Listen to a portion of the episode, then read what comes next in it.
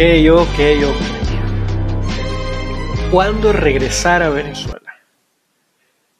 Pregunta muy interesante, básicamente por lo convulso y emocionante que han sido estos seis meses. ¿Por qué emocionante? Porque nos ha hecho, eh, estos seis meses del 2019, es cierto que nos han llevado a tener una gran esperanza, eh, mucho ánimo, por, la liberación de Venezuela, básicamente.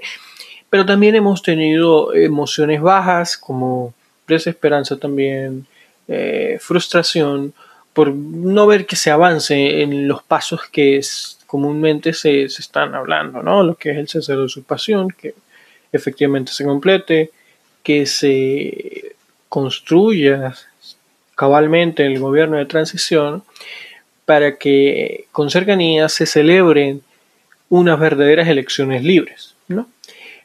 Entonces, el problema básicamente yace en que lo hemos manejado emocionalmente el regreso a Venezuela.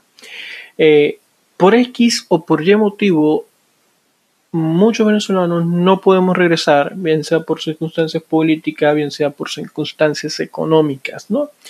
Eh, el asunto pasa por manejarlo con mayor lógica. Entonces, este episodio, este podcast, quiero que lo escuches con atención porque eh, no se va a tratar de, de, que tu regreso dependa de si Guaidó cumple con su mandato, con su finalidad, o si Maduro se eterniza en el poder. No. Eh, son decisiones políticas que no dependen dentro, no están dentro de tu círculo de influencia.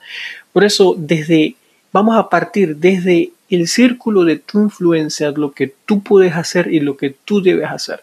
Porque si tú ya estás viviendo tu propia vida, estás en España, estás en los Estados Unidos, estás en Chile, eh, estás en Perú, estés en el país que estés, eh, ya llevas tiempo eh, en el cual hay ciertas decisiones muy importantes que has tomado. Por ejemplo, de repente puede ser que tú ya tengas un hijo y que nació en los Estados Unidos, o estás estudiando en Argentina y ya vas, has adelantado algunos semestres.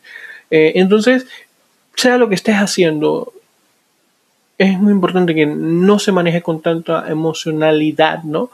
Eh, con picos altos y bajos, sino que se maneje, se maneje con una lógica y en el momento en el que decidas cuándo regresar, sea porque es una decisión ya planificada. ¿ok? Entonces ya no se va a hacer regresar, sino simplemente voy a ir. ¿ok? Así que eh, sin más preámbulo, vamos a iniciar con este podcast.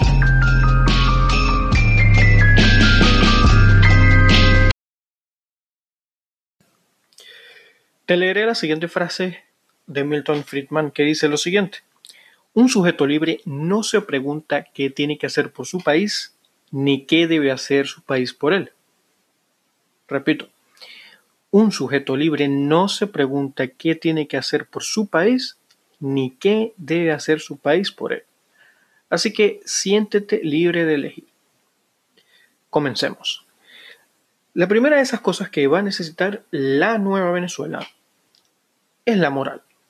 Los venezolanos sabemos lo terrible que se siente que, por ejemplo, un bachacaro gane más que tu papá que se graduó en la universidad y tiene un montón de años trabajando. La erosión de nuestra escala de valores que hizo el socialismo del siglo XXI fue y es vertiginosa y grotesca. Que haya gente que prefiera vender gasolina en la frontera, ojo, no es obra de la casualidad. Que haya gente que haya dejado su profesión para dedicarse a tramitar apostilla y legalización de documentos porque por ahí van y vienen dólares, eso es muy esclarecedor de lo que ocurre. Como objetivo de este Estado fallido del Estado venezolano aunado a las deficiencias estructuralmente sociales que arrastramos del siglo pasado, véase el rentismo, véase el clientelismo, entre otros, dio a pie que en la actual escala de valores, o mejor dicho, desvalores o valores negativos, estén, estén jerarquizados uno, la viveza criolla, dos, el dinero fácil, O tres, el enchufe. Para aquellos que no son venezolanos, el enchufe es eso que comúnmente vemos como el apalancamiento ilegal, ¿no? El, que tú te acerques con otra persona se, familiarizada contigo para que te ponga en puestos solo por ese, por ese vínculo, ¿no? Impuestos importantes. Entonces, estos valores negativos son una suerte de antinomias que son totalmente incompatibles en la nueva Venezuela. Por ello, esto debe construirse desde dos piedras angulares, la educación y el trabajo. En nuestro derecho positivo, la Constitución Nacional de Venezuela enaltece estos dos valores como las máximas del desarrollo del ser humano. Ciertamente la educación en el mundo ha evolucionado a pasos agigantados. Mira, tan solo pregunta cómo son las clases de tu hijo en los Estados Unidos. O si tienes una hijada en Santiago de Chile, pregunta cómo son las clases allá. Incluso tu sobrino en Bogotá recibe una calidad de educación tradicional, entre comillas, con una calidad diferente a la que ahora se está dando en Venezuela. Y si bien es cierto que la creencia de nuestros padres y abuelos en el siglo XX que decía que estudie una buena carrera, gradúate, consigue un buen trabajo y avanza en la vida, funcionó, sabemos que ya eso no es suficiente en los tiempos actuales. En un mundo globalizado donde se le da prioridad a lo especializado, no basta con graduarse y conseguir un trabajo y ya. Por eso, la educación alternativa está erigiéndose en una serie de principios que buscan que tú, como ser humano, alcances un nivel de autoconciencia y autogerencia alta que te permita estructurar cuáles son tus reales necesidades, y clarifiques cuáles son tus verdaderos deseos no aquellos que te ponga el algoritmo de Instagram o Facebook o lo que crea eh, tu gente alrededor, no.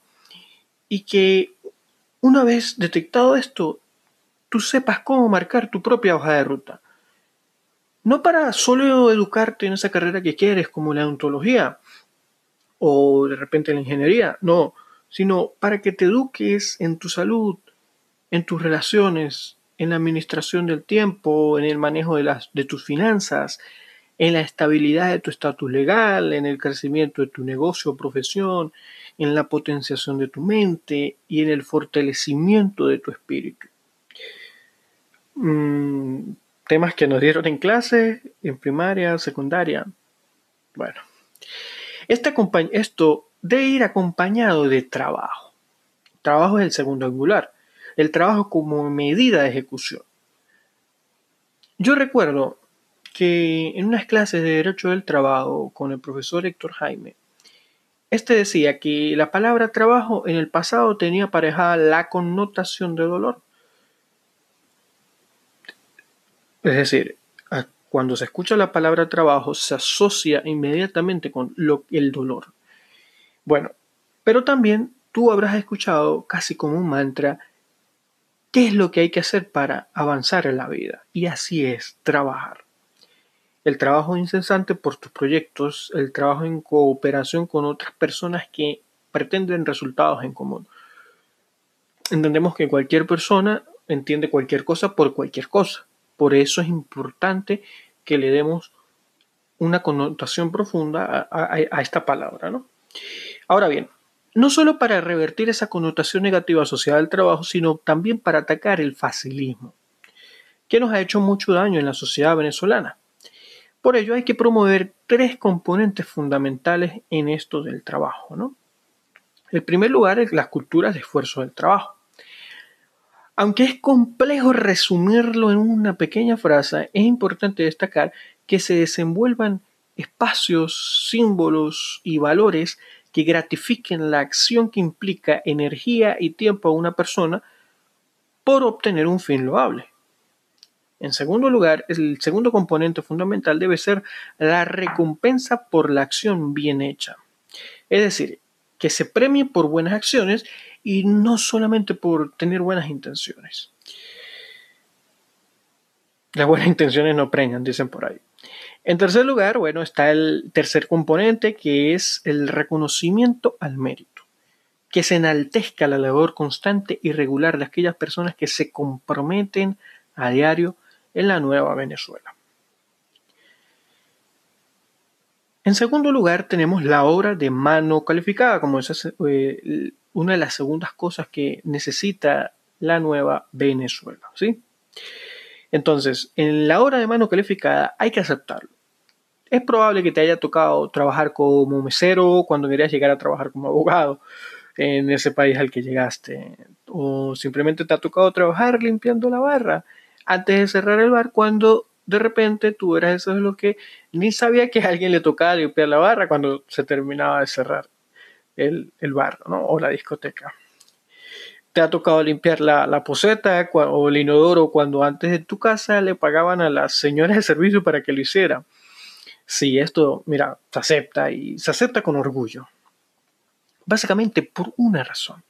Una vez superada esa tragedia o el drama o la tristeza o lo que sea que hayas sentido aquella vez que te diste cuenta de que no estabas haciendo lo que te gustaba, y sí, también en comillas, eh, entendemos que se abrió un nuevo camino, un camino lleno de nuevas posibilidades. Y por ello encontramos lo que está el nuevo oficio. El nuevo oficio, como venimos hablando, te tocó, a lo mejor te tocó ser asistente de cocina, cortando cebollas. Pero resulta que con el paso del tiempo, tu constancia y perseverancia has aprendido también a hacer diferentes platos con ricos ingredientes propios y extraños a la gastronomía del nuevo país en el que estás. Es verdad, probablemente no soñabas con ser chef. Es verdad, pero resulta que ahora cuentas con un nuevo oficio, cocinar y cocinar bien. Y ojo, no es que esté hablando específicamente de las personas que le tocó ser asistente de cocina, luego pasaron a ser chef y ahora son buenos cocineros, no. Esto lo podemos traspolar a cualquier nuevo oficio. Eh, si eres ahora eres pintor, o si ahora eh, limpias, o si ahora eres mecánico de autos, cuando antes no agarrabas, no, no manejabas ni un carro. Eh, esto aplica para los nuevos oficios de esas personas que antes en la vida lo habían hecho eso, ¿no? Entonces, seguramente ese nivel de exigencia que te imponen en tu trabajo como mínimo para seguir conservando tu sueldo ha hecho que tus estándares de calidad mejoren. Pues mira, te cuento algo. La nueva Venezuela va a necesitar de esto. Gente que despliegue estos oficios. En tu elección queda si hacerlo ofreciendo servicios personales, a modo freelance o creando empresas de servicio que se dediquen a la labor. Si emprendimiento. Y en Latinoamérica se mueven cientos de millones de dólares por la prestación de servicios que incluyen estos oficios. En segundo lugar, encontramos lo que llamamos la nueva profesión, e incluido acá la marca personal.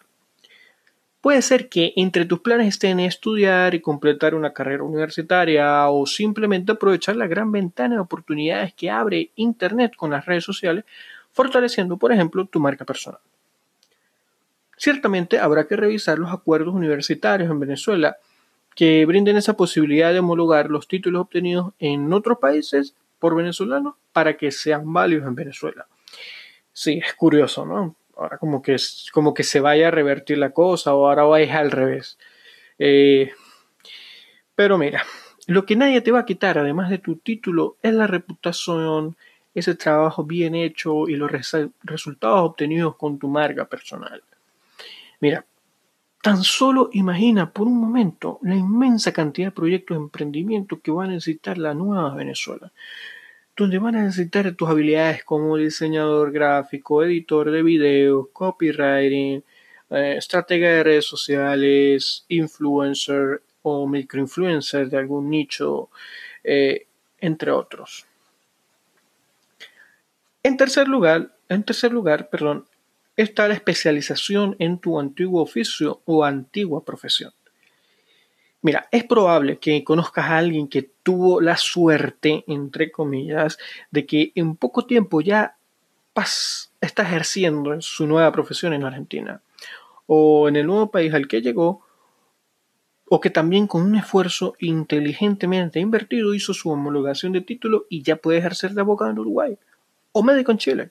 En fin, sabes que las posibilidades de seguir profundizando tu carrera están abiertas en los Estados Unidos de América, Hispanoamérica y el resto del mundo. La nueva Venezuela, bien que va a necesitar de la investigación aportes de soluciones testeadas en otros mercados, en otras latitudes. Así que especializarse en otro país no va a ser en vano en la nueva Venezuela. Y por último tenemos el capital como la tercera cosa que va a necesitar la nueva Venezuela. Es cierto, en Venezuela han malversado, desviado, se han apropiado indebidamente, o en resumen popular, se han robado cientos de billones de dólares de las arcas del Tesoro Nacional. De modo que, sin poder asegurar cuánto dinero hay y cuánto, y, y cuánto dinero se puede producir desde la explotación de los recursos naturales en Venezuela, considero que hay una especie de consenso en general en que Venezuela necesita de capital para las numerosas prioridades de la civilización y posmodernización del país. En este sentido, vamos a valorar tres lugares de los que pueden provenir ese capital que va a requerir Venezuela. Entonces encontramos el primero proveniente de macropréstamos. Por ejemplo, proveniente del Banco Mundial, del Fondo Monetario Internacional o inclusive de los fondos repatriados. Ok, sin ahondar mucho acá, será esencial, tras importantes debates de la política económica que se acuerda adoptar en Venezuela, tomar el auxilio financiero de estas entidades. Claro está, haciendo estudios minuciosos y transparentes la letra pequeña de los contratos, entendiendo cuáles van a ser esos alcances de los préstamos en un largo y mediano plazo. Y evidentemente será muy, muy, muy importante gestionar la recepción de los fondos repatriados gracias a la acción de la comunidad internacional que haya bloqueado cuentas de narcotraficantes y políticos corruptos ligados al régimen criminal de Nicolás Maduro Moro. En segundo lugar están los provenientes de activos protegidos por la administración de Guaidó. Si bien es cierto, no vamos a ver quién sea el próximo presidente en una gobernabilidad estable, ¿no? Ya ocurriendo elecciones libres después de un cese de usurpación y gobierno de transición. Si es que llega a ocurrir, claro está. Eh, como ahora mismo hemos visto noticias de cómo se busca interceptar, por ejemplo, envío de barriles de petróleo de Venezuela a Cuba o cómo se evita que Exxon sea o haya sido mal vendido por el régimen criminal de Maduro, eh, esto por ahora, para el momento de la fecha de grabación de este podcast, eh, están siendo tutelados por la administración de Guaidó en completa y estrecha colaboración de la administración de Trump. Sin embargo, no sabemos quién va a ser el nuevo presidente de una gobernabilidad estable en Venezuela. Lo que no quiere decir que perdamos de vista lo que ahora se hace. Y en tercer lugar, y quizás el que más te incumbe a ti, es la inversión de particulares. Aquí debemos hacer una sutil distinción. Habrá gente con gran y mediano capital y habrá gente venezolanos con pequeños y microcapitales. Entonces, grandes y medianos capitales. Puede ser que tú ya manejes una gran, un gran capital en Panamá, Florida o España incluso en otros países, y que invertir en Venezuela una vez haya fuertes indicios de seguridad jurídica que protejan tu inversión sea para ti tentador. Pues fíjate que en el área que decidas invertir será necesario para la nueva Venezuela, y más aún si esta va aparejada de las prioridades que de a corto, mediano y largo plazo se vayan estableciendo. Bueno, entenderás que no será lo mismo empezar invirtiendo en cosméticos de belleza en una nueva Venezuela, en una Venezuela que lo que le van a urgir son soluciones en medicina y alimentación, que ya de por sí es una urgencia ahora mismo. Y luego están los pequeños y microcapitales. Pequeños capitales y microcapitales. En una Venezuela que se respeten las libertades civiles y el mismo mercado autorregula problemas propios del mercado, habrá muchísimas opciones de qué hacer con tu capital. Ahora bien, aunque no sea una fortuna, es posible que dos opciones estén latentes para ti. Bien sea, bien sea acompañarse con otros inversores ángeles y buscar apoyar emprendedores locales los cuales requerirán de inversión para expandir sus negocios O bien puedes elegir la opción de seguir invirtiendo en tu educación para potenciar tus habilidades y entonces poder fortalecer tu marca personal, ya sea provocando aventajar eh, tu perfil frente a la competencia y haciéndote más apetecible para empresarios con gran, mediano e incluso pequeño capital que quieran hacerse de tus talentos para sus proyectos.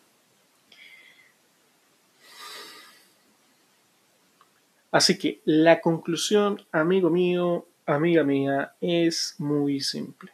Trabajar, ahorrar y educarse. Este es nuestro triángulo de crecimiento de los venezolanos en el exterior. Ojo, es importante que tomes en cuenta lo siguiente. Habrá oleadas de retornos voluntarios. Es comprensiblemente normal. Estudios hablan que son más propensos en regresar emigrantes aquellos que están más cerca de su país natal que aquellos que están más lejos de su país. O en otras palabras, es más probable que tu prima en Perú se regrese a Venezuela a corto plazo que tú que estás en Valencia, España. Lo que esto quiere decir es que seas consciente en que eso también es un problema sociológico. No te dejes llevar por la ansiedad de pensar que como cuatro de tus cinco amigos se regresarán apenas caiga el régimen, tú tendrás que modificar drásticamente tus planes. Recuerda la frase al principio dicha por Milton Friedman. Un sujeto libre no se pregunta qué tiene que hacer por su país, ni qué debe hacer su país por él. Así que siéntete libre de pensar, siéntete libre de hacer. Venezuela no se va a convertir en de nuestros sueños en un abrir y cerrar de ojos. Entrará en distintos estadios, fases, relevo de construcción, cada uno con momentos específicos, tendencias interesantes, ofertas especiales. Así que tú en lo tuyo. Ahora bien, inspirado en un gran ser humano como Víctor Hugo Manzanilla, te quiero pedir las tres Cs. Primero, crea. Sí, esto que acabas de escuchar, no lo acumules o olvides y ya. Analiza en qué punto te tocó o dónde te cayó el guante, ¿no? Diríamos en Venezuela. Segundo, comparte, sí, sí, por favor, si consideras que este contenido que estoy creando es de valor para ti, compártelo a esa persona que sabes que lo va a disfrutar o por lo menos le va a sacar de dudas o crear más. Bueno, ya veremos. Y en tercer lugar, por favor, comenta. Sí, escribe ese plus que es probable que nos falte, que a lo mejor a mí se me olvidó o no lo tomé en cuenta. Porque aquello que tú escribas va a ser muy interesante y le va a permitir a otros lectores tomarlos en cuenta. ¿Ok? Entonces, eh, esto, ha sido todo, esto ha sido todo por hoy y espero que te encuentres muy, muy bien. Hasta el próximo podcast. Ha sido todo por hoy y espero que te encuentres muy, muy bien. Hasta el próximo podcast. Te habla Marlon.